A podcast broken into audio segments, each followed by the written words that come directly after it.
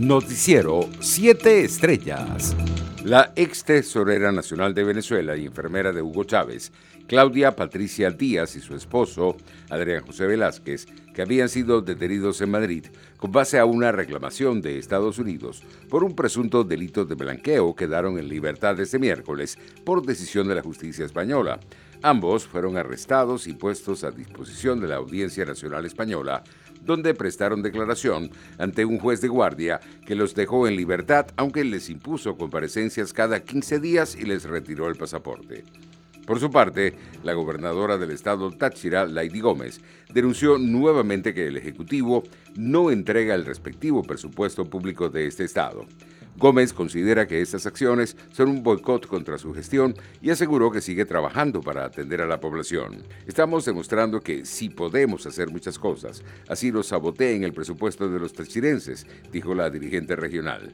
En otras noticias, durante el mes de noviembre, el crucero San Jacinto de la Armada de Estados Unidos realizó una misión secreta en Cabo Verde, donde se encuentra detenido Alex Saab, presunto testaferro del régimen venezolano. Según reveló The New York Times, el buque de guerra cruzó el Atlántico para vigilar de cerca al aliado de Maduro y prevenir cualquier maniobra de los gobiernos de Venezuela e Irán que pudiera liberar al empresario colombiano. La llegada sigilosa del San Jacinto coincidió con el despido del secretario de Defensa Mark Spare a principios de noviembre. Spare consideraba que enviar a la Armada para cumplir una misión de este tipo era un mal uso del poderío militar. Internacionales.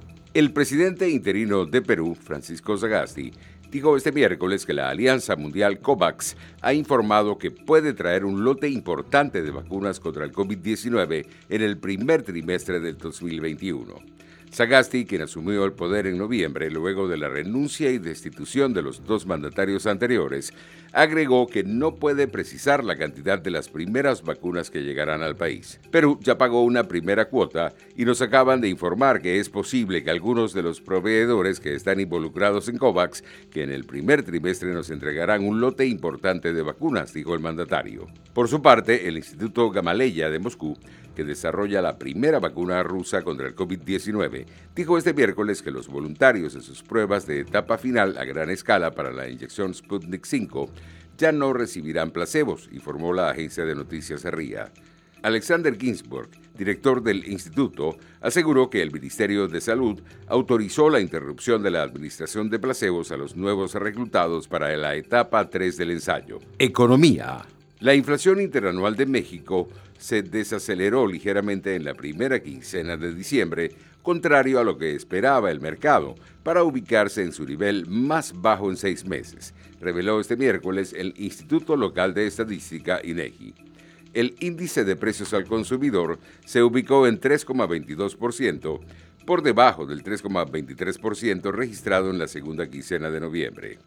Los rubros con mayores incrementos interanuales durante el periodo fueron el de bebidas alcohólicas y tabaco, así como el de alimentos, mientras que los precios del transporte y de las comunicaciones fueron los que más descendieron.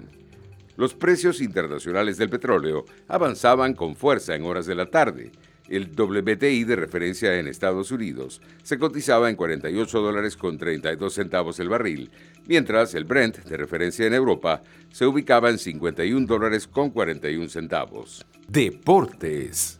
El defensa venezolano Alexander González negocia estos días su incorporación al Málaga, equipo de la segunda división del fútbol español, en el que sustituiría al lateral derecho Iván Calero, recientemente lesionado de gravedad y que estará varios meses de baja. Alexander González rescindió su contrato con el Dinamo de Bucarest y se encuentra actualmente en gestiones para fichar por el club andaluz, ya que Calero, lesionado ante el Almería, estará de baja lo que resta de temporada. Según se cierra el año y la preocupación global por la pandemia de coronavirus sigue latente, los japoneses están perdiendo entusiasmo hacia Tokio 2020 y creen mayoritariamente que los Juegos, que se inaugurarán exactamente dentro de siete meses, el 23 de julio de 2021, no deberían disputarse en las fechas programadas. Así viene reflejado en distintas encuestas difundidas en los últimos días por los medios de comunicación nipones, que regularmente toman el pulso del ánimo de la población de Japón sobre temas políticos y sobre los Juegos Olímpicos. Noticiero 7 Estrellas.